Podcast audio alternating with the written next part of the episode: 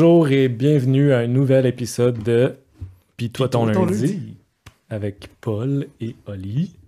Et aujourd'hui, on reçoit Philip McKee, Bonjour, Phil pour les intimes. Puis Merci d'être là. ouais, merci Yo. beaucoup, merci d'avoir accepté l'invitation. Vraiment, comme euh, je pense, ça fait un certain temps qu'on essayait d'organiser ça. Ouais. Mais finalement, on a réussi à avoir Philippe aujourd'hui. Puis euh, merci beaucoup. Merci. Yo, le- je suis vraiment content d'être ici. Merci, guys. Arigato gozaimasu. Yo, là, je suis On fait le podcast en japonais. Juste pour euh, un peu mettre la table, dans le fond, Phil, euh, c'est un très bon ami du secondaire.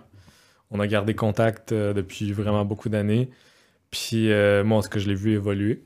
Euh, il a passé du petit gars, euh, ben pas si petit que ça, là, mais du petit gars de secondaire intéressé par euh, le Japon, puis on avait plein de discussions là-dessus, puis on, on, euh, partageait beaucoup de- de- d'intérêts ensemble. Puis là, aujourd'hui, ben, on peut dire que Philippe est un cinéaste indépendant, Ouais. slash réalisateur, slash DJ, Slash caméraman, plein d'affaires.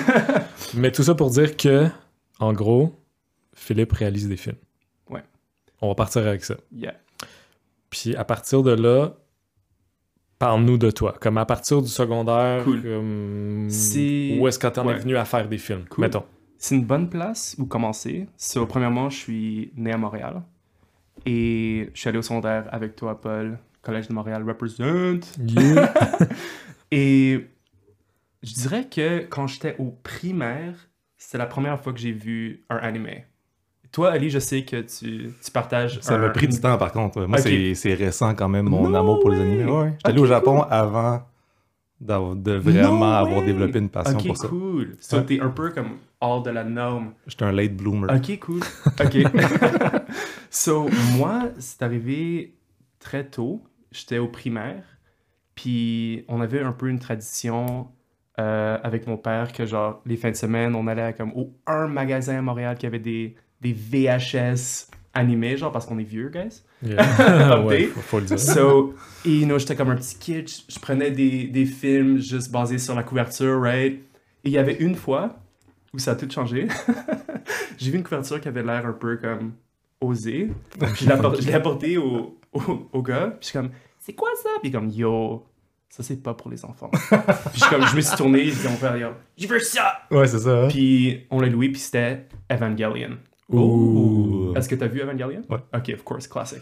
Et ça a changé ma vie, right? So, j'étais un petit kid, puis boum, je, je me fais frapper par comme un anime hyper mature, violent, psychologique. Et c'était dans des moments comme ça où je me- où j'avais une sensation comme je sais pas c'est quoi, je, je comprends même pas c'est quoi le Japon à cet âge-là, mais ce que je suis en train de voir, c'est next level. Mhm. Il y a quelque chose à l'intérieur de ça qui est next level. Puis je pense que ça a un peu planté, you know, cette La affaire en moi où c'est comme je voulais savoir de où venait cet art comme next level.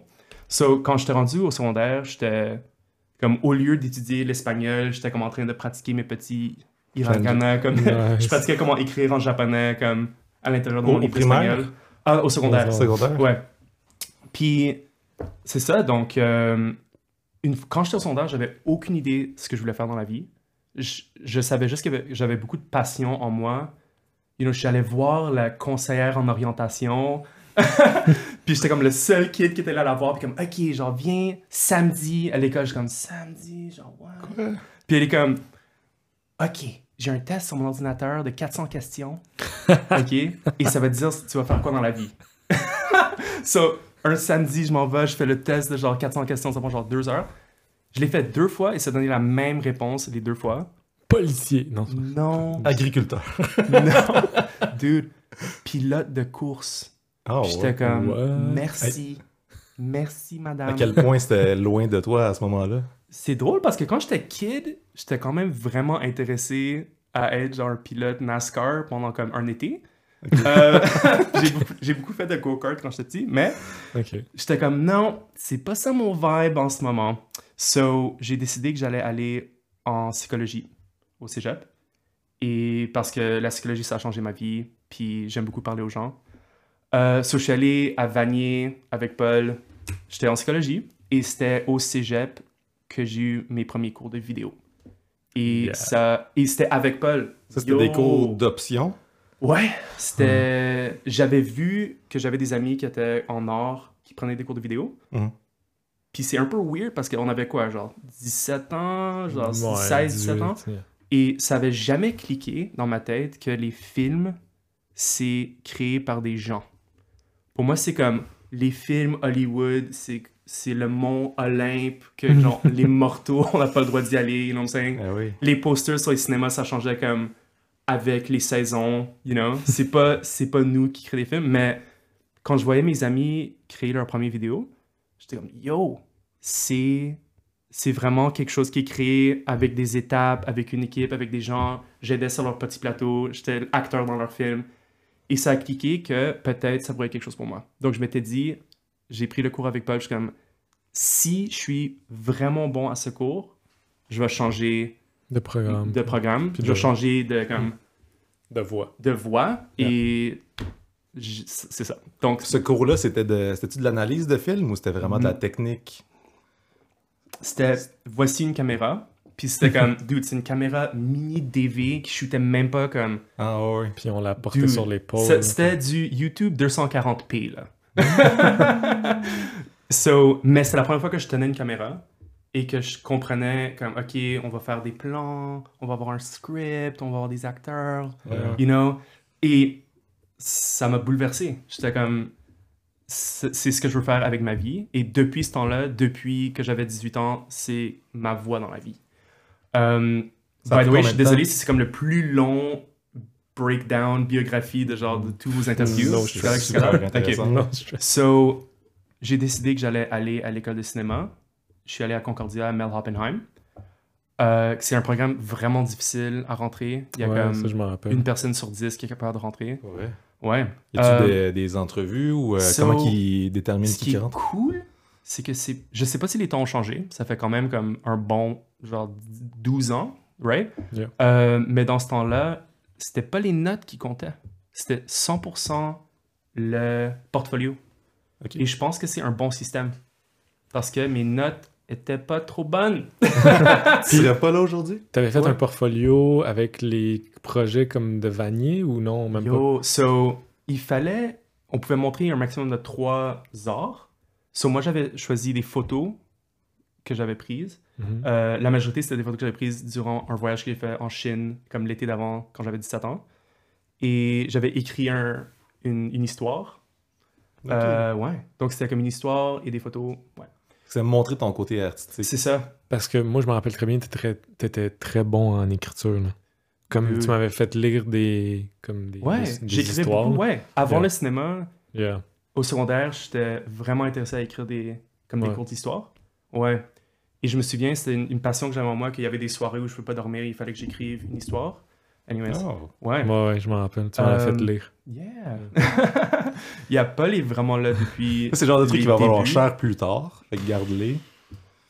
Anyways, moi je les regarde puis ils sont vraiment cringe, comme on dit. Il y a Euh, un public pour ça. il y a toujours un début, hein. Faut, faut commencer à quelque part. yeah.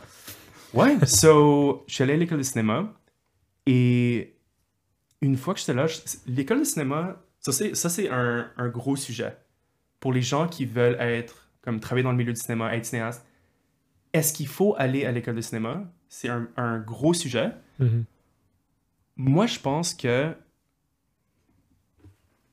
in the end, genre, si tu veux être un artiste, tout le monde s'en fout de l'école où tu es allé. genre, nomme-moi un réal que t'aimes et dis-moi l'école où ils sont allés. Genre, non, c'est pas ça qui compte, c'est vraiment ce que tu crées qui compte. Yeah. Right? Ton Yeah. background n'est pas important, c'est vraiment ce que tu crées qui est important, à mes yeux. Yeah. Um, so, mais si tu vas à une école de cinéma, tu peux rencontrer d'autres gens qui sont à ton niveau et qui sont intéressés dans le cinéma et ça peut aider à avoir comme un network de Ouais. personnes comme à ton niveau. Um, Tu ouais, des mais- contacts aussi. ouais, c'est ça. Et comme j'ai des gens maintenant avec qui je suis à l'école de cinéma, je dirais que deux tiers des gens ne travaillent plus dans le cinéma, sont pas dans le Ah. cinéma. Ah oui, Ouais, on lâché. plus. Yo, je me souviens, premièrement, ma première journée d'école, on est rentré et je checkais le prof, comment il nous regardait, puis je me sentais comme une vache qui allait comme à l'abattoir.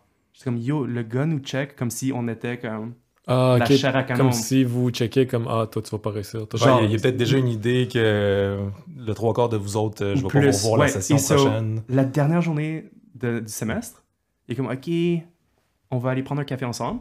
Je m'assois en avant de lui, je suis comme, yo, Juste vous deux? combien... Ouais, non, comme... Ah, les comme toute la là, mais Moi, classe. j'ai comme annexé le coin où il était. Et j'étais comme, combien d'entre nous est-ce que vous pensez vont travailler dans le milieu du cinéma? Puis il a dit, d'entre les 60 qui sont rentrés cette année, peut-être 5 vont continuer à être dans le milieu du cinéma. Wow. Right? Ça, c'est dans le milieu du cinéma Ouais. à, à tous les niveaux. Tous les là, niveaux. ça- C'est très Yeah. large le nombre de jobs que tu peux Mais avoir. Ouais. pour- pourquoi comme il y a autant de cotes? Comme de Pourquoi il y a coupure Well, autant? Je dirais que moi, je pense qu'une des plus grosses choses, c'est que tout le monde, comme la majorité des gens, je pense que j'ai rencontré peut-être deux personnes dans ma vie qui aiment pas regarder des films. comme tout le monde aime écouter des films, écouter la musique. universel. L'art, ouais, l'art, c'est Yeah. quelque chose qu'on qu'on aime. Et donc, c'est populaire comme option pour les gens qui veulent, genre, pour certaines personnes qui veulent juste comme continuer à s'amuser ou faire des choses qu'ils aiment, qui sont cool, right? Mhm. Mais si tu veux travailler dans le milieu, si tu veux comme te prouver Ah ouais, comme, artiste, tu vas être contre des gens qui sont hyper sérieux, que pour eux c'est pas un jeu, right? Yeah. Life or death. Ouais. So, les gens qui sont là pour comme parce que c'est le fun, une fois que l'école c'est fini, c'est comme ok, là t'es, C'est ça, hein? you know. Je pense que tu peux, parce que tu peux pas dire t'es cinéphile, tu- c'est une job qui pourrait te, con- te convenir. Je pense qu'il.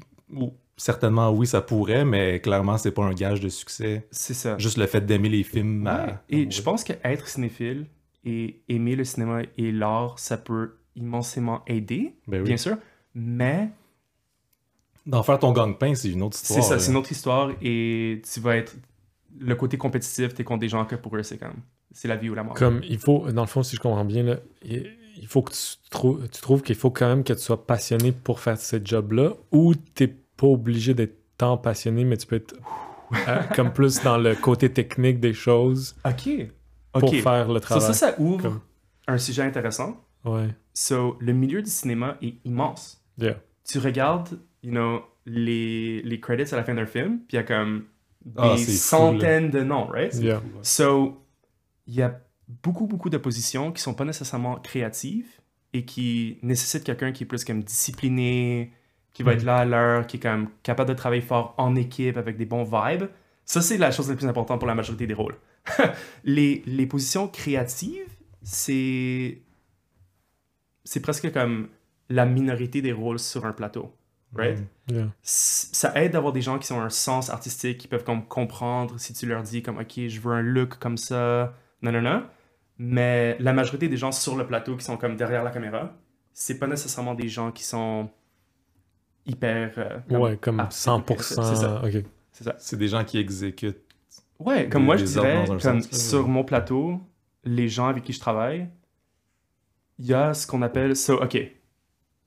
Je vais dire, je suis désolé si comme la, les- la terminologie que je vais utiliser, des fois je vais utiliser des mots en anglais pour les termes. Ouais, c'est correct. So, ok, j'ai oublié une partie de mon backstory.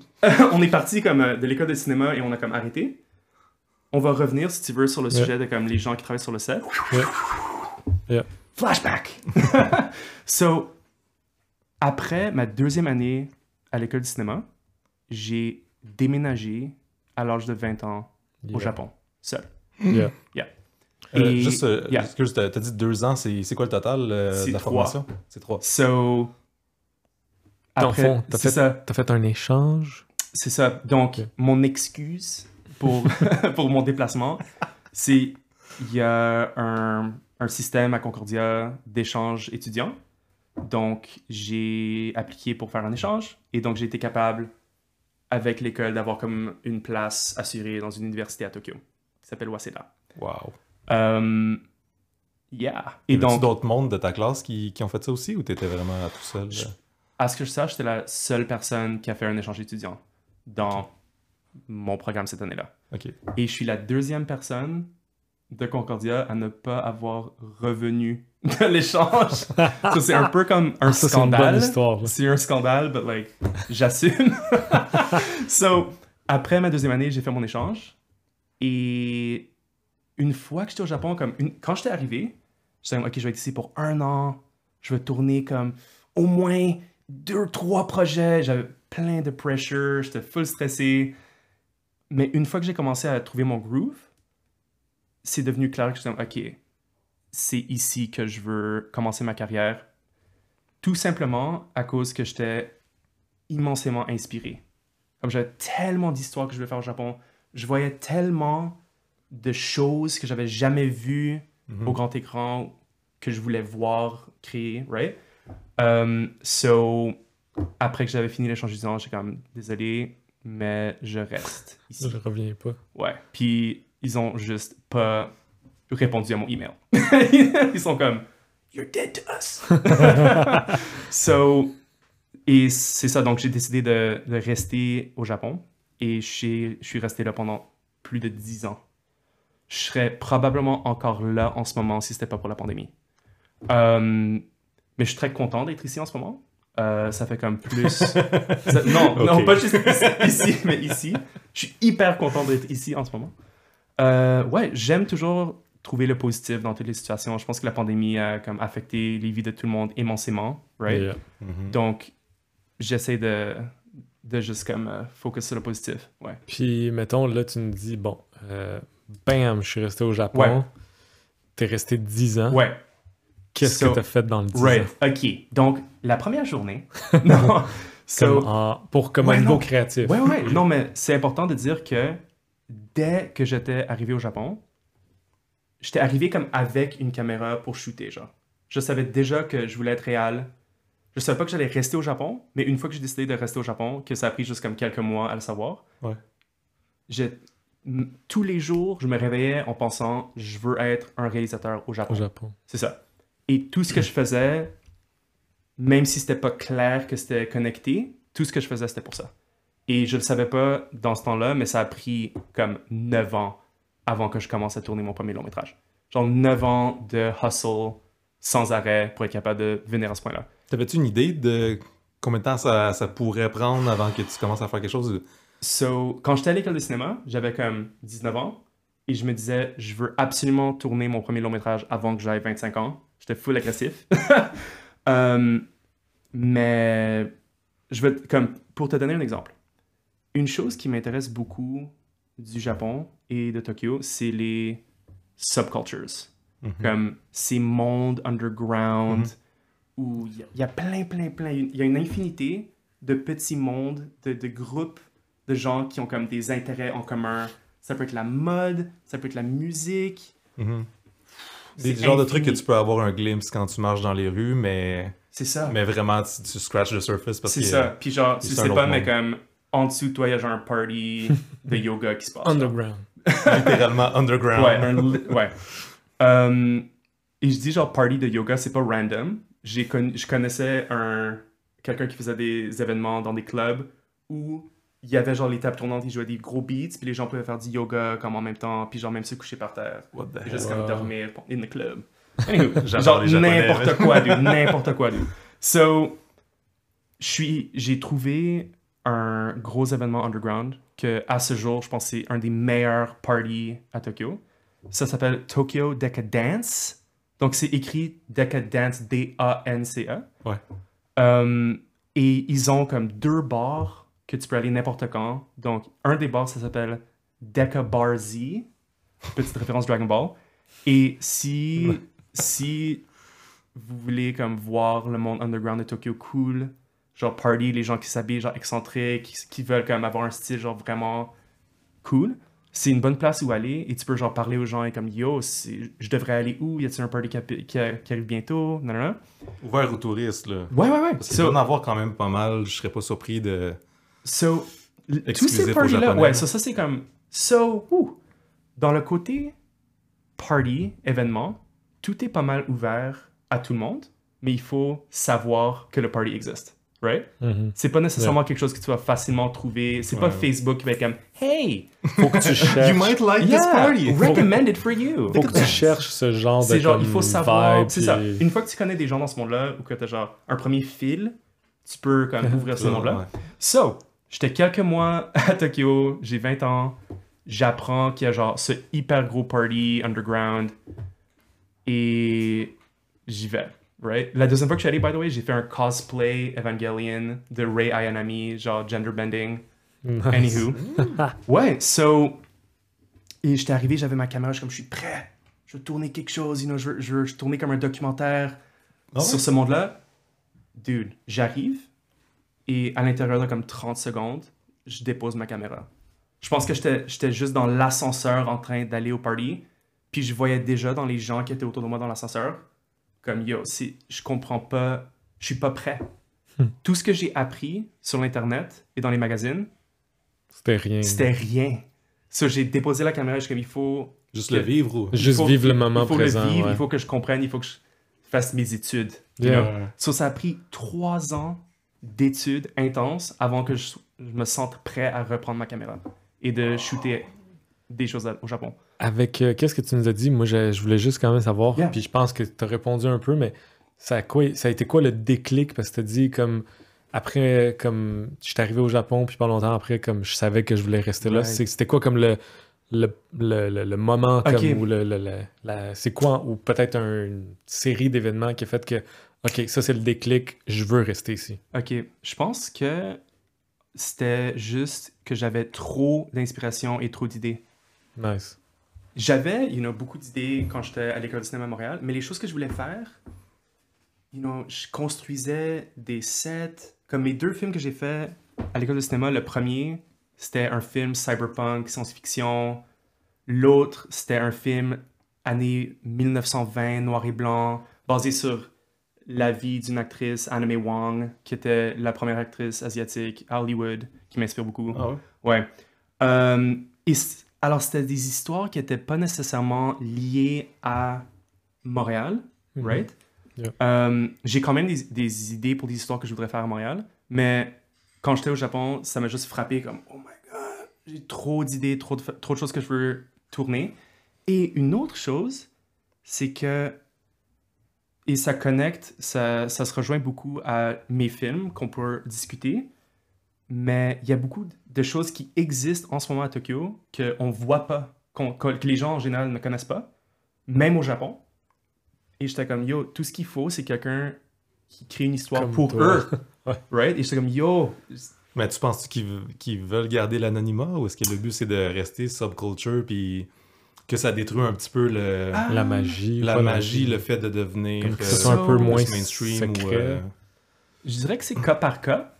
Et je suis toujours. Moi, mon style, c'est que je veux pas. Comme même en photographie, je veux pas prendre une photo de quelqu'un à l'anonymat. Je veux leur demander est-ce que je peux prendre ta photo? Et c'est pour ce contexte. Right? Ouais, So, tous les gens qui sont dans mes films, ils savent ce qu'on est en train de faire et ils sont excités Ouais. à le faire. Euh, surtout qu'au niveau indépendant, on peut pas toujours bien payer et même payer tous les gens qui sont sur le plateau, dépendant du projet. Euh, donc, toutes les subcultures que j'ai apportées dans mes films, c'était des gens qui voulaient montrer leur art. ouais, ouais. C'est ça. Et je pense qu'en général, ils, ils sont dans ce monde-là parce qu'ils pensent que c'est cool, right? Et c'est la majorité du temps, ils, ils ont jamais eu quelqu'un qui, qui, qui veulent tourner leur monde, right? Ouais, So, ouais. En général, ils sont qui, très qui est à l'extérieur C'est ça. mais qui est intéressé. Ouais. Je pense que le plus important, c'est qu'ils ils sentent l'intégrité de la personne qui veut tourner les vidéos. Donc, si c'était quelqu'un, avec genre. des bonnes intentions aussi. C'est ça, exactement. C'est les intentions. Et que moi, si j'approche quelqu'un, je suis comme, je suis un fan de ton art, j'aime ce que tu fais, je t'ai vu à ce show-là, là, là, puis ils sont comme, yo, ok. Genre, lui, il va nous. Il va bien nous montrer, right? Yeah. Il y a du respect, il y a du respect pour, ce qu'on fait. Yeah. Ça, c'est un peu mon angle. Ok. Yeah. Moi, je sais déjà la, la réponse, là, mais je- dans le fond, t'as as laissé tomber, mettons, l'université, t'es resté Ouais. au Japon, mais par la suite, je pense, ça a pris, je sais pas combien de temps, t'es comme revenu, Ouais. t'as complété Ouais. le bac, Ouais. puis la question à savoir, comme, pourquoi t'es revenu le Ouais. compléter, puis est-ce que tu trouves que ça apporte quelque chose? Je sais que tu l'as dit au début que un diplôme, c'est pas nécessaire pour être comme le prochain, euh, whatever, euh, Ouais. best réalisateur ou Ouais. directeur euh, cinématographique, là, mais comme, est-ce que tu penses que ça rajoute quelque chose en bout de ligne? Ou toi, tu l'as juste fait pour comme, tu t'es dit, je veux le finir. Right. So, la Ouais. raison pourquoi j'ai fini Ouais, pourquoi? le- mon bac, c'est que, et ça c'est un, un autre sujet, c'est c'est vraiment difficile de vivre au Japon pas comme touriste, comme simplement à cause des visas. Ils sont extrêmement comme protecteurs côté immigration, qui est pourquoi comme 99% plus des gens sont japonais, right? Euh, et donc pour vivre au Japon, il faut avoir un visa et c'est difficile d'avoir un visa si tu travailles pas pour une, une compagnie qui veut te donner un visa pour ton travail, etc. Ok. Euh, venir comme je suis un réalisateur, je suis tout seul, j'ai pas de support, you know, c'est comme worst case. Um, so, j'étais en train d'avoir des visas comme étudiant, working holiday qui donne genre une année, mais après trois ans, j'avais comme. C'était la limite de- des styles de visa comme Ah ça que ouais. je pouvais avoir. Et il fallait que j'aille un bac pour avoir un visa de travail. Ok. So, ils m'ont dit comme t'as... J'avais un travail, j'avais trouvé un travail, et ils sont comme, on est prêt à te donner un visa, mais où est ton diplôme?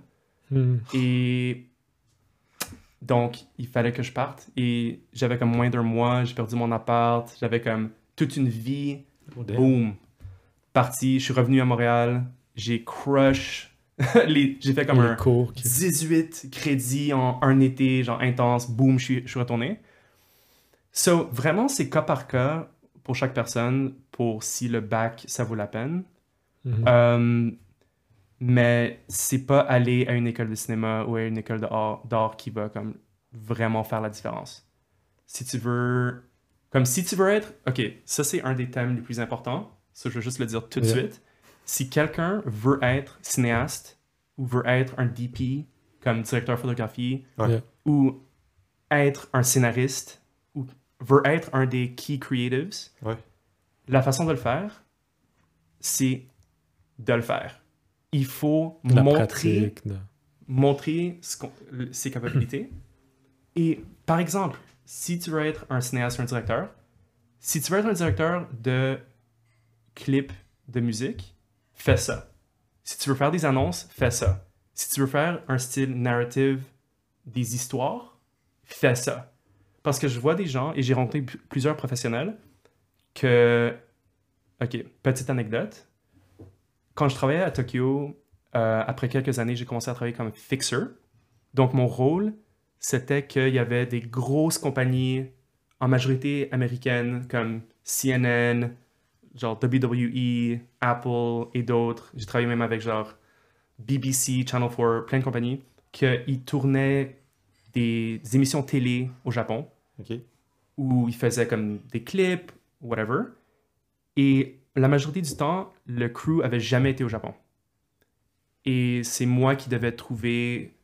J'allais les chercher à l'aéroport, je bookais leurs hôtels. Ah, c'est moi qui bookais toute leur gear, qui trouvait le- les endroits où ils allaient tourner, les permissions pour tourner, les acteurs, genre A à Z. C'est comme le traducteur. Ouais, et j'étais même, euh, j'étais même le, tradu- le traducteur sur le plateau avec eux. Il appelle ça fixer? Ouais. Ah, c'est drôle. Ou line producer, mais c'est vraiment un fixer. Ok. Euh, ouais. So, je travaillais comme fixer et j'ai travaillé sur un vraiment beau projet euh, pour, je pense que c'était BBC. Ils tournaient un, une émission télé comme archi- d'architecture, genre montrer des, des buildings vraiment funky à Tokyo. Ok. Euh, et je parlais au DP qui était aussi celui qui faisait la caméra. Et, you know, on avait fini le shoot, comme c'était comme un shoot de 4 jours. Et la dernière journée, on est allé prendre une bière après. Puis on, était- on était en train de se parler. C'était comme, yo. Puis c'est un dude, il était comme, you know, peut-être euh, dans la cinquantaine. Et, you know, comme, il a très belle vie, right? Comme, belle maison chez lui, comme en Angleterre, whatever. Comme, hyper, genre, bien. Mais il m'a dit, comme, yo, j'aurais vraiment voulu plus travailler dans le côté comme histoire, narrative, drame. Mais quand j'ai commencé, j'ai comme j'ai commencé à travailler plus en doc. C'était plus comme l'option facile pour moi dans ce temps-là. Mhm. Et une fois que j'ai fait comme un ou deux docs, tout le monde voulait me euh, travailler avec moi pour des docs. Boom! La prochaine chose que tu sais, genre 30 ans plus tard, genre il est Mr. Doc TV, right? Yeah. Et si quelqu'un voulait un DP pour quelque chose de drame, ils vont aller parler à un DP qui a fait ses preuves en drame, Yeah. right? Yeah. So, je dis pas de pas faire d'autres choses. Fais d'autres projets pour avoir de l'expérience et comme raffiner tes skills, mais ce qui compte vraiment, c'est que tu te prouves dans le style que tu veux, même au degré que si tu veux faire horreur, fais horreur. Parce que si tu fais un drame ou tu fais quelque chose genre un autre style, les gens vont, vont penser que c'est ça ta spécialité et les offres les plus faciles vont venir comme plus dans ce style-là. Euh, Tu penses-tu que tes premières œuvres ont un impact sur ton futur dans le sens que, tu sais, mettons que tu dis fais ce que tu as le goût de faire. Si tu fais, tu commences, tu fais plein d'erreurs, puis c'est pas ton goût, mais est-ce que, surtout avec l'Internet, aujourd'hui, je me dis tes projets vont rester éternels dans un sens. Est-ce que ça peut te nuire pour le futur de. Quelqu'un vient vers toi et fait comme ok, toi tu fais de l'horreur, mais j'ai vu des trucs que tu as fait, puis sérieusement, c'est. Yeah, I mean, j'ai, j'ai tout enlevé mes projets, sauf deux ou trois projets que tu peux trouver en ligne. Comme mes films étudiants, tu peux pas les trouver. pour, pour une raison, right? Mhm. Um, mais je pense que j'ai, j'ai comme deux ou trois œuvres qui sont en ligne. Je pense que le film le plus facile à trouver, c'est un court-métrage qui s'appelle Breaker, que vous pouvez trouver sur YouTube si vous écrivez genre Breaker, espace cyberpunk ou espace Phil. On mettra le lien euh, Ouais, sure. dans la Euh, description. Et ce qui est intéressant avec Breaker, c'est que j'ai fait. J'avais fait plusieurs courts-métrages. Et je m'étais dit que je vais faire deux courts-métrages de style complètement opposés pour attaquer les festivals de films avec comme euh, feu et glace, you know, genre deux, deux éléments complètement différents. So, j'ai fait un film science-fiction, action, hyper concept, et l'autre c'était un drame réaliste érotique. So, vraiment style complètement opposé, un peu genre Yeah. sociologique, genre. Juste pour comme, euh, que tout le monde est au courant, le Cyberpunk, c'est Breaker. Puis l'autre film s'appelait comment? Euh, donc, l'autre s'appelle Be My First. Que je pense que vous pouvez le trouver sur Amazon parce que, en tout cas, il y a un distributeur il y a longtemps qui était comme Yo, j'aime ton film, je veux le distribuer. nanana. Puis je suis comme Ok. Next thing you know, boom, il est comme partout sur Amazon, partout. So, Ok. Fait que ça, c'est Bon. des. ça, je touche rien. Genre, si vous le louez pour comme 2 piastres ou whatever, comme je vais rien pas toucher, mais je m'en fous. Genre, regardez le film si vous pouvez. you Ouais. know, enjoy. Euh, t'as un deux, courts-métrages majeurs dans un sens, là, t'es- ces deux-là. Parce qu'ils ont quand même fait beaucoup de Ok, ouais. comme So, festivals. ouais, puis- donc, rendu à faire Breaker et Be My First, j'avais déjà fait une so- bonne, genre, presque douzaine de courts-métrages. Et j'ai j'ai connu des gens, je me souviens quand j'étais allé à l'école de cinéma, la première journée, j'ai rencontré quelqu'un que j'aime beaucoup, qui s'appelle Rémi Fréchette, qui est un réal vraiment cool et funky, qui fait beaucoup de films euh, comme de genre, comme science-fiction, horreur. Et il travaille aussi à Fantasia, c'est juste comme un des meilleurs réals, un de mes réals préférés. Euh, et je me souviens, on s'est rencontrés la première journée de l'école, puis il est comme, ouais, euh, t'as fait combien de cours? Puis il est comme, ouais, moi j'en ai fait comme 40. Puis moi j'en ai fait comme deux. you know? So, il y a des gens qui, qui tournent comme plein, plein, plein, plein de projets. Il y en a d'autres qui tournent moins de projets. Oui. So, il n'y a pas une façon, c'est pas un nombre exact, c'est fais ce que tu peux, pousse-toi avec chaque projet, right? Moi je crois, si t'as pas peur, si ça fait pas mal, ça vaut pas la peine. Ouais. Right? so, j'avais fait une douzaine de cours. Et ce rendu là, j'avais quand même comme trouvé un peu comme je me sentais un peu plus confiant à faire des courts-métrages. Et ouais, donc euh, Breaker Be My First ont été sélectionnés à comme une centaine de festivals, incluant plusieurs festivals ensemble, comme les deux films jouaient ensemble dans le même festival, qui est comme c'est hyper rare. Euh, incluant Fantasia, qui est mon festival préféré, qui a changé ma vie. Ouais. So, ouais, donc ils ont joué dans comme une centaine de festivals. On a remporté plus de 60 prix, que c'est comme des prix de différents comme, niveaux, on va dire. Euh, et donc, après ça, le- ce monde à Tokyo de, de gens qui travaillent dans le cinéma, spécialement les gens comme internationaux, parce qu'il y a un- monde, il y a comme un, un subculture au Japon, on va dire, euh, de gens qui viennent de l'international qui veulent tourner à Tokyo. Ok. Et bien sûr, il y a les gens qui viennent tourner quelque chose de vite, genre ils sont en vacances, ils veulent tourner quelque chose genre pour une semaine ou whatever. Puis il y en a d'autres qui sont plus hardcore, ils sont comme je vais vivre au Japon pendant comme un an. You know? Et si, tu vis au Japon pendant comme deux ans, t'es déjà comme Dans le minorité, la là. T'es petite comme pourcentage. petit, ouais. Puis ceux qui sont comme je vais habiter au Japon pendant plusieurs années pour comme vraiment tourner plusieurs projets, créer comme euh, quelque chose au Japon, c'est plus rare. en tout cas, après mes deux, mes deux cours, comme, je pense que dans ces cercles-là, ils étaient comme, yo, c'est qui ce dude, genre? C'est qui ce dude qui a fait ce, ce film de science-fiction? Puis ça m'a facilité la tâche de parler aux gens. Et Parce que tu déjà yeah. réalisé, ouais. Et je suis comme, yo, j'aimerais comme te parler de mon prochain projet. Comme, et j'étais capable de- d'être confortable à, à parler à plus de gens dans, ce, dans cette communauté-là. Ouais. So, et c'était après ça que j'ai décidé je vais faire mon premier long métrage. Et ça, Parle-nous. c'est- Tu sentais que t'étais Parle-nous. prêt après ça? Parle-nous du premier long métrage. So, je pense qu'on peut jamais être prêt. Et pour les gens qui écoutent, que je sais- comme, qui sont à tous les niveaux, c'est peut-être ton premier cours, c'est ton dixième cours, c'est ton premier long métrage, whatever.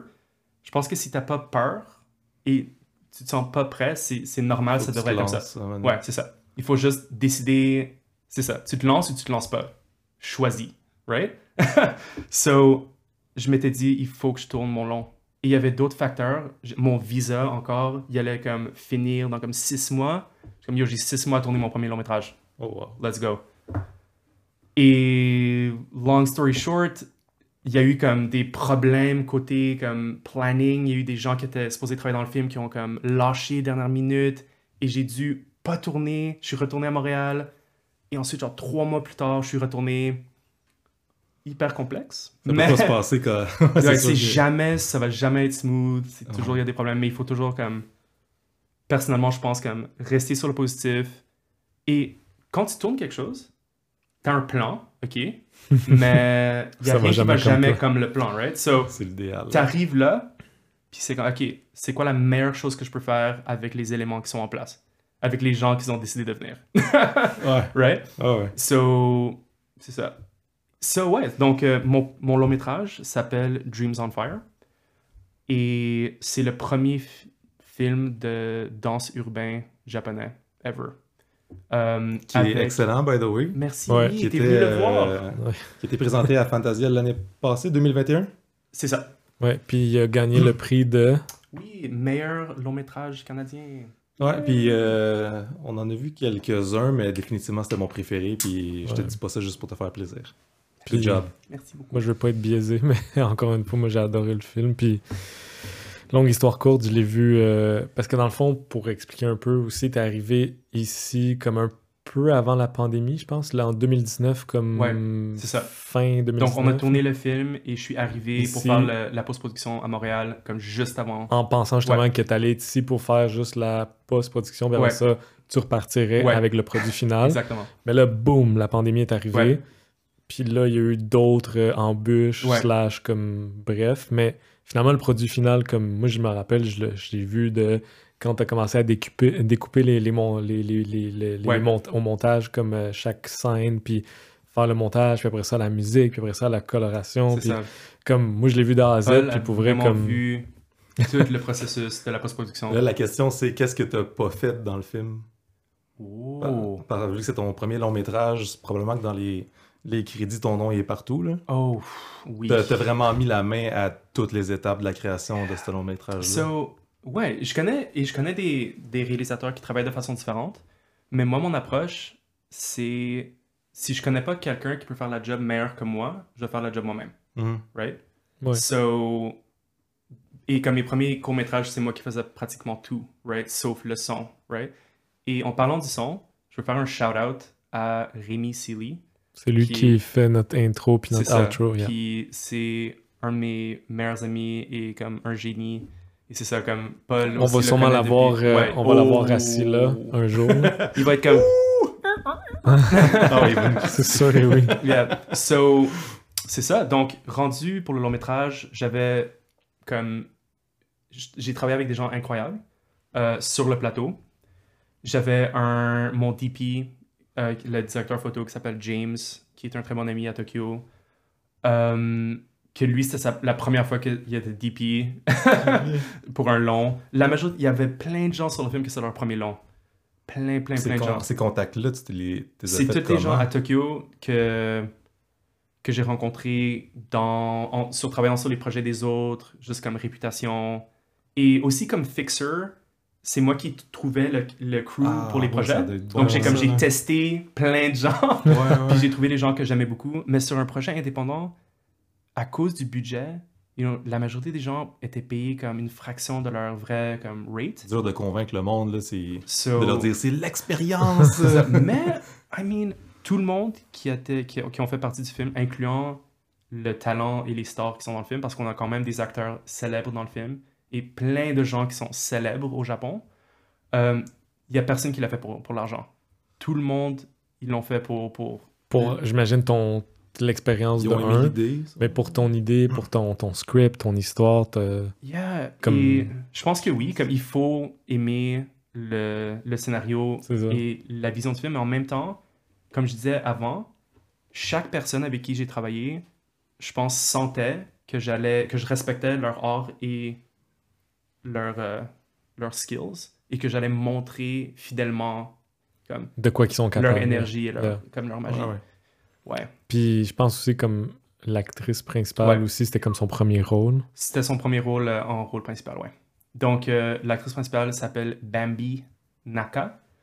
Euh, et j'étais fan de Bambi pour des, pour des années avant que le, qu'on tourne le film. Euh, c'est une des, des danseuses les plus populaires au Japon. Elle a fait une tournée mondiale avec, Avec Madonna, Madonna, yeah. pendant deux ans, comme next level. Mais c'est pas seulement une danseuse professionnelle. Elle fait aussi, comme elle est actrice, modèle. Et je pense qu'avec le film, je suis vraiment content d'être capable de, de montrer comment elle est incroyable comme actrice. Ouais. ouais. Puis là, comme s'il y a quelqu'un qui veut voir ce film-là, Oh! Où est-ce qu'on en est rendu comme? Parce que je sais que, comme je disais tantôt, il y avait eu comme plusieurs embûches à cause de la pandémie. Il y a comme eu un release au Japon, mais comme un release durant la pandémie. Là, Ouais. comme bon, So- il a été dans plusieurs festivals aussi, Ouais. comme entre autres, si tu peux nous dire, il y a eu été à New York, Australie en ce moment. Glasgow, UK. Dublin, en, en, Serbie. Comme il a fait le tour du monde, mais comme So, quand est-ce qu'il va donc- atterrir ici là? Pour un film, euh, normalement, il y a les festivals en premier. Ça dépend. Comme je pense que la majorité des gros, gros films, ils s'en foutent des festivals, genre. C'est juste comme BAM! Directement au Genre, cinéma. straight, you know? Mais pour les films plus euh, comme indépendants ou artistiques, ils vont dans les festivals en premier. Yep. Euh, et c'est c'est dans les festivals que c'est les distributeurs qui comme peuvent Ils vont piger. films, si- vont piger les films, c'est ça? Mhm. Donc, on, notre film a été découvert, je pense que c'était à Fantasia, et c'est un distributeur aux États-Unis. Et eux, en, ce- en ce moment, sont en train d'essayer de faire des ventes à l'inter- à l'international pour le film. Ok. Euh, et il y a Cannes qui arrive dans comme quelques semaines. Et c'est vraiment à Cannes. Il y a un marché de films qui arrive en même temps. C'est le plus grand marché de films au- au- au- dans le monde. Et ils vont être là, en train d'essayer de convaincre des... De le présenter. de présenter le film et de genre dire aux gens comme Hey, est-ce que tu veux jouer notre film au Mexique? You know, genre, est-ce que tu veux jouer nos films au, Canada, etc. Donc, moi-même, je sais pas comment le film va sortir et où. Donc, on va voir. Right? Parfait. Mais c'est sûr que le film va éventuellement sortir Quelque part. que- sur, au pire, sur genre Amazon, iTunes, whatever. Genre, c'est une façon de le voir comme ça. Mais c'est les distributeurs qui vont voir, comme peut-être, on va voir, peut-être il y a des, certains pays où le film va jouer en cinéma, etc. Pour, l'instant, la seule façon de le voir, c'est venir chez vous dans ton sous-sol. puis Ou au à Fantasia, ceux qui étaient là C'est bon, ça crée, ça crée un hype aussi. Là, pour Ouais, donc, Les gens qui l'ont vu, qui veulent le revoir. Ou, euh, parce Mais- ça, c'est- Pour euh, qu'il soit présenté dans un festival, peut-être il y a du monde qui se demande là, comme est-ce que c'est Gros toi sujet. Qui va comme Hey guys, est-ce que vous voulez jouer mon, mon, mon, mon film? Est-ce que... Ou Ouais. c'est plus eux qui vont t'approcher? So, il faut soumettre son film, ils reçoivent des candidats. c'est ça. Et Ils choisissent. la- il y a comme des positifs et des négatifs. Le positif en ce moment, c'est que c'est c'est plus facile que jamais de soumettre son film à des festivals. Il y a un site qui domine ce monde-là qui s'appelle Film Freeway, que c'est un court métrage, tu crées un profil pour le film et tu, tu peux, comme, il y a des milliers de festivals où tu peux envoyer ton film. Ok. Puis comme ça Mais- l'envoie automatiquement une fois que tu as So, créé le profil. disons que j'ai un film, j'ai un court métrage, et je veux le jouer à un festival au Canada. Je peux filtrer comme festival au Canada, puis c'est comme parara, tous les festivals. Wow. Mais ça coûte, you know? Comme en général, c'est comme 15, 20, 30, 40 dollars pour soumettre son film. Ok. Et ils reçoivent des milliers de films. Et ils sélectionnent, genre, je pense que la moyenne, c'est 0,04% des films. Genre, c'est vraiment, vraiment fou. Ouais. So, je dirais, si je donnais comme des, des tips côté soumission au festival pour un court-métrage, euh, je dirais le plus court, vas-y comme le plus court possible. Parce que si t'as un film de 10 minutes, eux, ceux qui sélectionnent les films, ils ont peut-être comme un bloc de 1 heure pour leur film. Et il faut que ton film de 10 minutes soit, mieux, soit meilleur que deux films de 5 minutes, right? Mhm. ou que ton film de 5 minutes soit mieux que 5 films de 1 minute. Yeah. Parce que de nos jours, il y a des films de comme toutes les longueurs.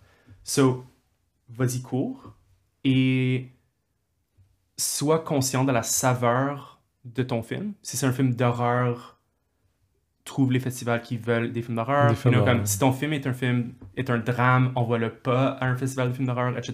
Yeah. So, Comme c'est de la logique rendue là. ouais, mais en même temps, Tu t'essayes. au début, je savais Tu pas. commences avec le public qui est plus visé ça. par ton film, Ouais. puis après plus large, Exactement. large scale. Exactement. Moi, je voulais, dans le fond, là, bon, t'as parlé, ça fait 10 ans, mettons, que Ouais. tu fais ça. Est-ce que quand, mettons, si tu fais une rétrospective euh, il y a 10 ans, là, quand t'es arrivé, mettons, au Japon, là, Wow. comme t'avais des dreams pis tout, là, Ouais. est-ce que tu t'attendais à ça comme métier? Wow. comparé à aujourd'hui? là? Wow. I mean, c'est ça que je voulais faire.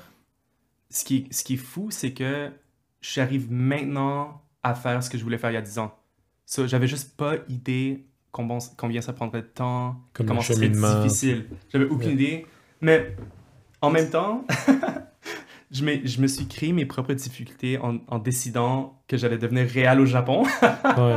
Ah, mais c'est ça, j'allais dire Ouais. tantôt, hein, tu t'écris. Déjà, juste commencer dans le vraiment- milieu, je ça doit pense tellement être difficile. Ça ralentit mon parcours. m'a ralenti mon parcours de comme 5 ans, je pense. Parce que je suis arrivé au Japon, je connaissais personne. Barrière de langue aussi. Barrière langue, toutes les barrières imaginables. Je connaissais, mais je pense que la plus grosse barrière, c'est que je connaissais personne. De Et- faire un cercle de personnes, de contacts. de- Et j'avais pas encore trouvé comme les réseaux sociaux où je pouvais trouver d'autres gens comme moi. Ça a pris plusieurs années avant que je commence même à trouver d'autres personnes qui voulaient tra- travailler en cinéma, etc. So, au début, je travaillais pas mal seul.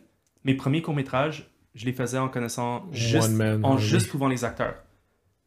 J'ai un court-métrage sur YouTube qui s'appelle Shuen, c'est S-H-U-E-N, que vous pouvez trouver en, en searchant Shuen espace Phil ou Shuen espace post-apocalyptic. Ah ouais. Donc, c'est ça, c'est un cours euh, qui est comme post-apocalyptique que j'ai tourné. J'avais même pas un preneur de son. Genre, j'avais strappé un micro moins bon que ce micro-là sur la caméra et c'était juste moi et les acteurs dans des ruines. C'était même moi qui avais créé les, les vêtements. Ah, Dans un ouais. parc, la nuit, comme en les brûlant, puis en... j'avais l'air vraiment psycho. Euh, en faut même ce temps, qu'il faut. t'as- ouais, t'as dû apprendre beaucoup, là, tu sais, de devoir te débrouiller de même. Yeah. Euh, je pense que ça m'a beaucoup aidé avec, euh, par exemple, comme comment manipuler la caméra, des choses de même. C'est sûr. Euh, mais c'est ça. Et ensuite, j'ai commencé à rencontrer, rencontrer des gens qui voulaient être comme DP, qui sont des preneurs de son professionnels, etc. Et j'ai commencé à avoir une équipe au- autour de moi. Et rendu à faire mon long métrage Dreams on Fire, c'était comme mon dream team d'autres que hustlers t'avais indépendants. recruté. Ouais, c'était comme mon petit dream team Ouais. indépendant. Puis, Moi, je Moi, voulais j'ai- parler pour, pour Dreams on Fire. Ouais. là. Ben, en tout cas, nous, on a vu le film. Pour ceux qui l'ont pas vu, juste vous dire que la qualité est vraiment incroyable. Puis je me pose vraiment de questions sur les difficultés que tu as eues pendant le tournage. Parce qu'on a dit que clairement, tu as un plan, mais que tu, tu dévis, tu essaies de te rapprocher, de revenir sur ta ligne directrice, mais il y a plein de choses qui arrivent.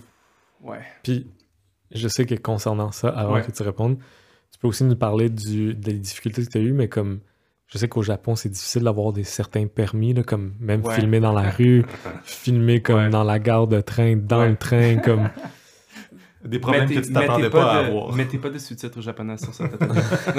Parce qu'on va aller dans des thèmes euh, un peu plus crunchy. Ouais. So. Mais, ok, ce qui est intéressant, c'est que de ce côté-là, ça c'était un peu moins difficile parce que j'avais de l'expérience. Mhm. Mais c'est vrai que je pense que chaque ville, chaque endroit ont leur- ont leurs propres règles qu'il faut savoir si on veut faire comme des tournages indépendants. Ouais. Euh, et donc, après plusieurs années de faire des projets à Tokyo, je suis très, très, très confortable. Je connais comme comment que ça soit smooth, comment tourner dans les rues, comment tourner dans des, dans des Des secteurs. Yakuza sans problème, you know. Et donc ça, c'était smooth. De ce côté-là, on n'a pas eu un seul problème. Ok. Mais difficulté, oh man. Chaque jour était une bataille? Genre chaque jour était ouais. Honnêtement, durant le shoot, j'ai j'ai commencé à, à me dire que je, compre- je comprenais un peu plus la, la culture viking. J'étais comme yo. Le, le shoot était pas tout empaqueté ensemble. C'était comme un ou deux jours, ensuite comme quelques jours off, un ou deux jours, quelques jours off. Parce que je, veux, je voulais que mon équipe ait du temps à se reposer.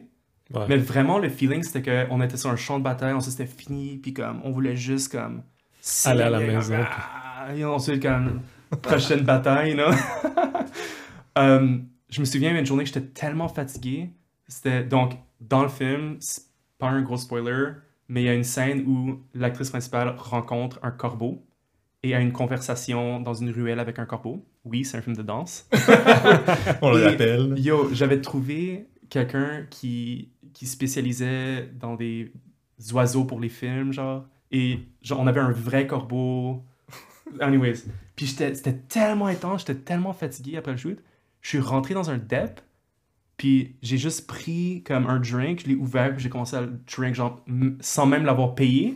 Puis comme, un de mes assistants était comme, yo, dude, genre, qu'est-ce que tu payé. fais, dude? T'as même pas payé pour le drink, tu es en train de le chug, genre, genre straight up hors du, du frigo, you know? my God. Anyways, so, je pense que il faut avoir un plan en- en- comme pour le shoot. Et je pense aussi que chaque réal ont leur propre façon de faire un shoot.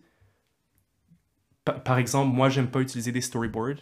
J'aime pas avoir comme les dessins Ah, parce que personnellement, je trouve que les storyboards, c'est ça donne trop une vision précise que la réalité souvent veut pas nous donner. Puis si tu vois genre un tableau et c'est comme OK, la table va être comme ça, l'arbre va être comme ça, you Ah, know? ouais. Puis ensuite t'arrives t'es comme yo, la table est pas là, l'arbre est comme je peux pas voir les branches Oh comme dans God. ton storyboard, c'est comme c'est correct, on chill, you know? So Yeah. j'ai un shooting script très détaillé. Et une fois qu'on est là, j'ai la vision dans ma tête et je vais faire le mieux que je peux avec la, la table puis l'arbre, you know what I mean? Ouais. Euh, et aussi, ça vient avec l'expérience. C'est correct de rien savoir quand on arrive sur son premier tournage.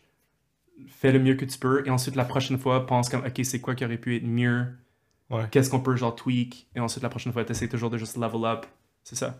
Ben, c'est ça mon point, c'est le fait que tu écoutes le film, puis pour vrai, personne ne pourrait savoir que c'est un premier long métrage Ouais. parce que il- j'écoute beaucoup de films, puis on dirait que j'arrive pas à avoir l'œil de comme de- du- qu'est-ce qui est amateur là-dedans ou qu'est-ce qui peut. euh, quels seraient les flaws, Mhm. par exemple. Ouais. J'imagine que toi, tu le regardes, puis il y a sûrement un million de trucs que Ouais. tu dis euh, j'aurais fait ça différent ou maintenant avec l'expérience. Parce que Avec- quand tu shootes, c'est ça, avec- t'arrives, tu penses tes problèmes, mais Avec t'es. mes courts-métrages, c'était un plus gros problème où j'étais comme, ouf, ça c'est un rough edge, ça c'est un peu ouf. Mais dans Dreams on Fire, je suis pas mal immensément content avec les résultats. Euh, et je pense que ça vient avec avoir travaillé avec du talent exceptionnel en avant et derrière de la caméra. ouais. Ouais. Et, so, par exemple, avec Dreams on Fire, il y a des gens qui ont regardé le film et je dis jamais le budget du film avant que les gens regardent le film. Parce que s'ils savaient le vrai budget, qui est comme une joke pour un film, même indépendant, ça, ça changerait leur, perspective sur le film. Ouais. So, comment faire un film qui feel que la qualité est immense Ouais. sans avoir un budget pour la qualité? So, pour moi, il y a deux choses. Il y a qu'est-ce que tu shootes et avec quoi. Mais qu'est-ce que tu shootes, c'est vraiment plus important. Honnêtement, de nos jours, les iPhones peuvent shooter en, en 4K. Puis si t'as un beau Ouais. framing et que tes, tes personnages sont captivants, les gens vont regarder. Tandis que tu peux avoir la, la red la plus folle ever avec tous les gadgets, mais si ce que tu es en train de shooter n'est pas intéressant, les gens Ouais. vont te décrocher dans Ouais. comme deux secondes. Yeah. OK?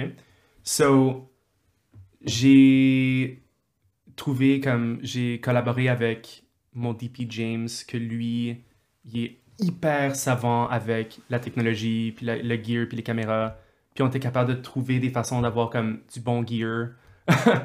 Et ensuite, avec les acteurs, je me disais, une des raisons, une des choses qui m'excitait le plus avec Dreams on Fire, c'est que c'est le premier film de danse urbain japonais. Et le talent au Japon est Immense. insane. Ouais. Right? So, je me disais que montrer le vrai talent, ça va, ça va être quelque chose qui va être captivant et intéressant, right? Et c'est drôle, quand j'avais fini le scénario, je le montrais à des producteurs au Japon, puis ils me disaient, genre, on aime beaucoup l'histoire, mais on veut pas tourner avec des vrais danseurs. À Hmm. la place, s'il vous plaît, utilise nos idoles ou nos, nos modèles qui font partie de notre compagnie, qui ont comme plein de fans, Ouais, ouais. et je suis comme, ok, je comprends, point de vue, genre algorithme, qu'ils ont plein de fans et que ça a aidé pour le marketing, mais pour vraiment montrer le monde de la danse au Japon, il faut avoir les vrais danseurs. That's it. Ça, Ouais. j'ai décidé de le faire. T'aurais perdu Ouais. quelque chose probablement avec un acteur. Ça aurait été un film vient. complètement différent. Ouais. Ça aurait pas été un, un bon film de danse, à mon avis. Moi, j'ai une, une grosse question. là. Bring it. Euh, on va y aller en plusieurs volets, OK? Oh snap. Ok. Fait que, mettons, on retourne 10 ans en arrière, Ok, ok, ok. avant d'arriver au Japon. Flashback. Tu avais le choix, mettons, de revenir 10 ans en arrière, avant d'aller au Japon.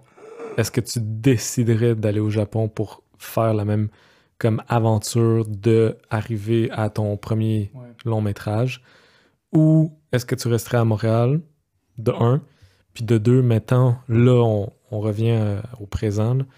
Est-ce que dans ton plan à court terme, long terme, moyen terme, peu importe, est-ce que tu vas faire des longs métrages à Montréal, mettons, au Canada, ou ailleurs dans le monde? Cool. Ou toi, tu dis, non, man, So, je focus frappé Japon. avec les cinq volets en Yeah. même temps, right? Yeah.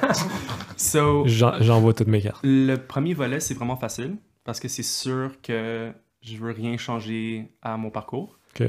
C'est sûr que si je peux comme aller dans un portal puis voir genre Phil il y a 10 ans, je lui dirais comme plein de It's tips okay, plein d'infos. It's okay. It's not okay. Mais je vais lui dire genre plein de tips qui vont lui faire genre comme pas perdre plusieurs années de hustle. Mais Ouais. je pense que toutes les difficultés que j'ai eues m'ont fait la personne que je suis en ce moment. Donc je veux rien changer. Yeah. Je préfère même pas parler à moi-même il y a 10 ans parce que c'est le parcours qui m'a fait ce qui, qui je suis en ce moment. Ouais. Yeah. Euh, J'aimerais immensément tourner quelque chose à Montréal dans le futur. J'ai un scénario que je, je commence maintenant à développer pour une histoire à Montréal. Euh, mais en ce moment, dans ma carrière, c'est plus, j'ai plusieurs projets que je veux faire. C'est quel le prochain qui va Ok. débloquer. Ok. Right? Yeah. So, j'ai un, mon prochain long métrage que je suis en train d'écrire. J'ai d'autres projets qui vont peut-être arriver, comme connectés avec Dreams on Fire, on va voir. Et j'ai plein d'autres histoires que je vais faire. Mais il y a une expression coréenne que j'aime beaucoup. qu'il faut pas creuser trop de puits, sinon on va jamais trouver l'eau. Ah, Right? yeah. So, Yeah. je préfère avoir comme deux trous. Tu es capable de la dire en De- coréenne? Non. de pas mettre trop de, de trucs dans un comme trop de paniers de vraiment comme garder C'est ça. quelques de genre focus ses énergies le plus possible Yeah. sur comme le moins comme je pense que comme personne Yeah. on a un nombre comme limité de cristaux d'énergie qu'il faut qu'on peut mettre right? Yeah. C'est So- l'anime guy qui c'est ça exactement c'est tellement un RPG genre so, au lieu de mettre genre un, un cristaux énergétique dans genre 100 projets je préfère en mettre genre 30 dans 3 right? C'est drôle, c'est exactement l'inverse de l'expression, mais pas tous tes œufs dans le même panier. ouais Qui est exactement l'inverse. c'est ça c'est ça Faut trouver la balance entre les deux C'est ça. expressions. Ouais. c'est ça Right. Donc ça c'est comme C'est ton. le volet numéro 2. Ouais, je sais pas c'était Il y avait quoi, trop de questions dans ton il y avait- affaire. Ah, Ouais. comme ben, ouais ça non fait pas de changement partie. ouais Comme n'importe où dans le monde, mais tu l'as dit là, comme peu importe où ça arriverait, Mhm. si c'est dans tes prochains steps slash projets que t'as en tête, Mhm.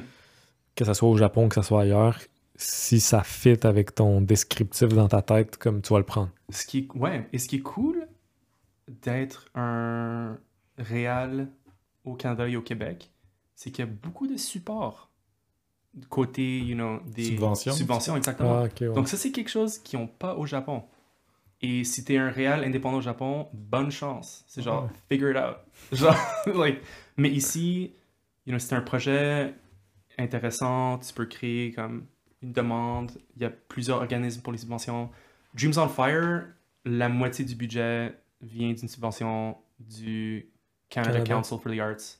Donc sans eux, honnêtement, je sais même pas ce que je, j'étais en- je serais en train de travailler comme. J'aurais déjà de- vendu tous mes organes. À. Puis vite, vite, Ouais. dans le fond, ils te l'ont donné la subvention So- parce que t'es un Canadien, même si t'es shooté au Japon. So, c'est ça qui est intéressant, c'est que, encore une fois, je me suis mis des difficultés. Je me suis, euh, j'ai décidé de jouer dans le expert mode. Que, puisque mon film était tourné au Japon, je pouvais pas faire des demandes à plusieurs subventions ici au Québec et au Canada. Mais dans le cas du Canada Council, euh, eux, ils focusent plus sur l'artiste. Et donc, Ah, puisque je suis canadien, j'ai été capable d'expliquer que le projet. Et aussi, pour la, la subvention spécifique, c'est vraiment comme pour le parcours de l'artiste. Et j'ai expliqué comment ce film aura un impact sur ma carrière. Et donc, ça pris, bien sûr, ça prend de l'énergie, ça prend des cristaux énergétiques à, à, you know, créer des documents pour faire une subvention. Mais au moins, c'est une option qu'on a ici. Donc, ça vaut absolument la peine de faire les recherches. Et je pense que avant d'avoir fait mes recherches, avant d'avoir été sur les sites de Sodec et télé, Téléfilm, etc., je pensais que c'était un monde comme hyper comme, compliqué. J'étais comme non, je vais jamais être capable, il me faut un producteur. Mais je pense que une fois qu'on va sur les sites et qu'on regarde, ça, devient un peu moins intimidant. Et moi, j'ai fait la majorité des demandes seul.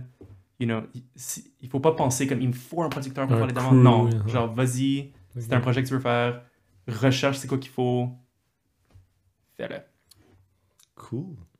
Moi, j'ai euh, aussi savoir. euh, Mhm.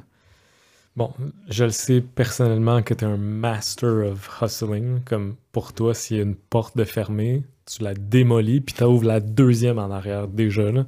Comme for sure. Là. Pour que tu ailles réaliser ce que tu as réalisé. Tony Jaa. Ouais, il- Master of Hustling. Mais mettons, quelqu'un qui, mettons, tu rencontres, puis je pense que tu en avais déjà parlé, t'es- t'es t'es retourné à Concordia, Ouais. comme dans des classes, justement, de ton ancien programme. Mais mettons, là, aujourd'hui, quelqu'un qui dirait, OK, c'est bon, même si je suis autodidacte, puis j'ai pas besoin d'aller à l'école, puis comme, tu sais, il suffit de, de juste, comme, pratiquer, puis pratiquer ton art. Mhm. Mais mettons, il dit, moi, je veux quand même m'en aller dans cette voie-là, aller Ouais. à l'école et tout. Comme, quel conseil tu donnerais à quelqu'un qui veut commencer dans le milieu? Ok. So, excellente question. Et je pense que, comme on disait avant, le milieu est immense. Il y a plein, plein, plein de positions dans le domaine du cinéma. Ouais. Euh, mais pour vraiment, si on parle comme d'être réalisateur, scénariste ou comme DP ou même compositeur pour la musique ou tous les côtés comme artistiques du Yeah. cinéma, pratiquer, c'est pas assez. Il faut pas juste pratiquer, il faut vraiment faire quelque chose. Il faut montrer ses habiletés. Donc, il faut, comme moi, j'aime travailler comme commencer par le but et y aller comme euh, à l'inverse. Yeah. Comme s'il y a un labyrinthe, je, Ah commence à la fin puis je, je retrouve le start. Genre. So, disons que tu veux être un réel. Je dirais, et tu veux que, que ton film soit dans des festivals de, cinéma. Tu décides, tu penses, ok, donc je fais un court métrage pour l'envoyer à des festivals. Donc, il devrait être le plus tight possible, le plus court possible. Ça aiderait si c'est un genre que je sais où quel festival l'envoyer comme quelque chose horreur, science-fiction ou comme drame, juste savoir, ok, c'est quoi ce que je suis en train de faire. Mhm. Et honnêtement, tu le fais. Tu le fais, puis tu vois les résultats. Tu vois les résultats toi-même, comme artiste, t'es comme, OK, ça, ça a bien été, ça, ça a vraiment pas bien été. Je suis, je, je suis moins bon à ça que je pensais, ou je suis comme, il faut que je m'améliore à ça, ou il faut que je trouve quelqu'un. Il faut être humble. Et des fois, si on n'est pas capable de faire quelque chose, tu trouves quelqu'un qui peut t'aider pour ça, etc.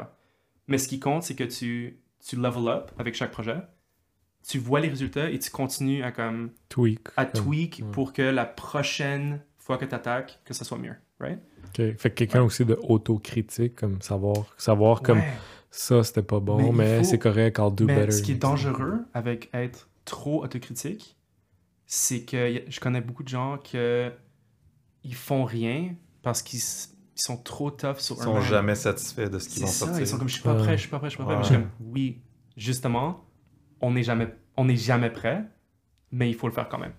Parce que si, si, si tu essayes jamais, si tu te prouves jamais, ça va juste aller nulle part. Sauf vaut mieux que tu changes de- comme Ouais. tes ambitions. C'est genre décide. Tu Yeah. sautes ou tu sautes pas, et si tu sautes, genre, je Do sais que t'as it. jamais tiré sur un parachute, c'est ta première fois, mais comme, essaye. Ça peut-tu être un bloquant, le, le côté technique, euh, caméra, micro, tu sais, s'équiper comme ça, est-ce qu'il y, a il y a des ressources euh, de location ou... Mais comment tu commences avec Ce qui est intéressant avec ça, c'est que je pense que de nos jours, dans le cinéma ind- indépendant, les caméras sont quand même de plus en plus genre fous, right? Le côté digital. Mais, et je pense que les gens obsèdent beaucoup avec la technologie et la- les caméras. Et focusent moins même ça. trop sur comme le visuel et la cinématographie. Ouais. Mais vraiment, ce que les gens, ce qui vont faire que le- les gens ont un- une réaction émotionnelle à ton film, Le narratif. c'est euh, ouais, Le l'histoire, le c'est les le personnages, contenant. c'est le contenu. Yeah. So, Hmm. commence avec le contenu et c'est sûr que si Focus ton contenu est bon, on s'en fout que c'est pas la meilleure caméra au monde. Genre, shoot-le avec ton iPhone. For real. Si t'as un téléphone qui a une caméra, honnêtement, t'es en train de shooter avec mieux que, que ce qu'on avait il y a genre C'est vrai. 5 ans, genre, C'est ou vrai. 10 ans. Ouais. Et sure, c'est pas la même chose, mais ça marche pour comme pratiquer ses skills. Mhm. Il y a même comme euh, il y a des réals en ce moment qui choisissent, ils peuvent avoir toutes les caméras qu'ils veulent, mais ils choisissent de shooter avec leur téléphone parce qu'il y a certains genre bénéfices. Ah, Ah, ouais. Ouais. Wow. Yeah. Non, mais c'est quand même in- inspirant ou euh, c'est rassurant, je pense, de savoir ça pour quelqu'un qui commence dans le milieu. là. Que c'est pas. euh, il devrait pas se limiter à ça, puis vraiment. C'est le côté artistique à développer au début. Mhm. Montrer que tu as des bonnes idées, que tu. Et je pense que trouver ses collaborateurs, c'est très important aussi. Et a, c'est important de se souvenir qu'il y a beaucoup, beaucoup, beaucoup de personnes qui sont en train de rêver et qui ont des ambitions de travailler dans le cinéma aussi, dans les autres positions. Ouais. Donc, je sais que ça fait peur, mais il faut aller cogner comme... Si, par exemple, si tu es en train de chercher quelqu'un pour faire ton design sonore ou pour faire la musique pour ton film, Mhm. où tu vas en ligne, puis genre tu vas checker les courts-métrages qui ont été tournés comme dans les, dans les écoles de cinéma, right? Ou tu vas checker les courts-métrages qui ont été dans les festivals comme locaux, et tu peux trouver plein de noms de personnes qui habitent genre près de toi, qui sont dans ce monde-là, ou tu vas même à une école. Genre, va à Musitechnique, va aux écoles Ouais, genre ouais. de son, puis genre, genre, be like, allô, t'es-tu un designer sonore? Yo, je te jure que la personne est comme, oui. Ouais, ouais. Et genre, hein? puis genre, tu, tu commences à comme juste blind attack même. C'est genre anything. Mais trouve, trouve tes collaborateurs et si tu te sens que t'as rien à montrer, genre fais quelque chose, n'importe quoi, et ensuite tu vas avoir quelque chose à montrer, puis ensuite ça va être organique. Je sais pas si t'avais une autre question, mais sinon, peut-être pour euh, finir, là, comme The Last One. Ok. Là, bon, on sait un peu qu'est-ce qui s'est passé euh, durant les dix dernières années. Là, t'as eu ton premier long métrage qui est sorti comme Big Step. Mhm. Euh, où tu te vois dans le futur, comme, Mhm. pas nécessairement dans cinq ans, là, mais comme le futur euh, plus là, proche. Mhm. Ça serait quoi, mettons, tes projets à venir? Mhm. Comme sur quoi est-ce que tu travailles? Cool. So, je suis activement en train de travailler sur mes prochains projets.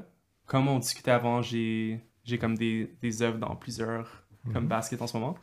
Euh, et c'est ça, comme je pousse quelques projets, c'est vraiment voir lequel va décoller en premier. J'ai un autre long métrage qui serait tourné au Japon.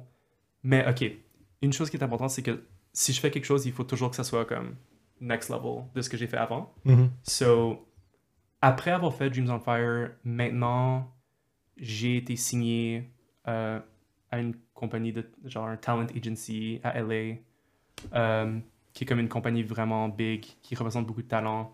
Et donc, avec eux, j'ai accès, je peux parler à comme n'importe qui. Ah, So, ouais. n'importe quel acteur ou n'importe quelle production de compagnie, c'est pas c'est pas garanti qu'ils vont vouloir travailler avec moi, mais je suis au moins capable de genre cogner puis de dire genre Salut. on a un réel qui veut vous parler genre. Ouais. Euh, et ça ça c'est cool, c'est vraiment comme un big step Ouais, c'est huge, ouais. So, et donc mon prochain projet va pas nécessairement être indépendant.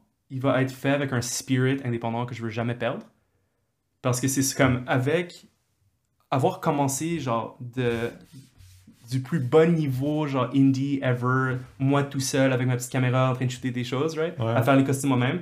Ouais. Je sais comment maximiser un budget. So, si je suis capable de- d'accéder à d'autres niveaux de budget, c'est sûr que je vais comme maximiser la valeur, for sure. Ouais. Mais j'ai hâte que mon prochain projet soit quelque chose qui est comme à un autre niveau et ensuite juste continuer. En tout cas, moi puis Oli, on te souhaite euh, la meilleure des chances. C'est sûr qu'on va en entendre parler toi. biggest là. fan. Yeah. C'est sûr Ouais. qu'on va en entendre parler de toi, Phil. Puis euh, merci encore une fois d'accepter. Merci. Merci c'est l'invitation. c'était un immense plaisir. Puis je suis sûr que tout le monde va avoir apprécié. Puis encore une fois, Philip McKee Merci avec tout le monde. Et euh, merci tout le monde Dreams on Fire. Cinéaste indépendant. Ouais. Et euh, on, a- bonne on a- chance. on attend On que est- Dreams on Fire La sorte. dernière chose, honestly, la chose la plus importante qu'on s'est dit aujourd'hui, c'est qu'on n'est jamais prêt. So, Just do it. just, Just do, do it. Yeah! All right, thank Merci you. beaucoup. Merci, Evan.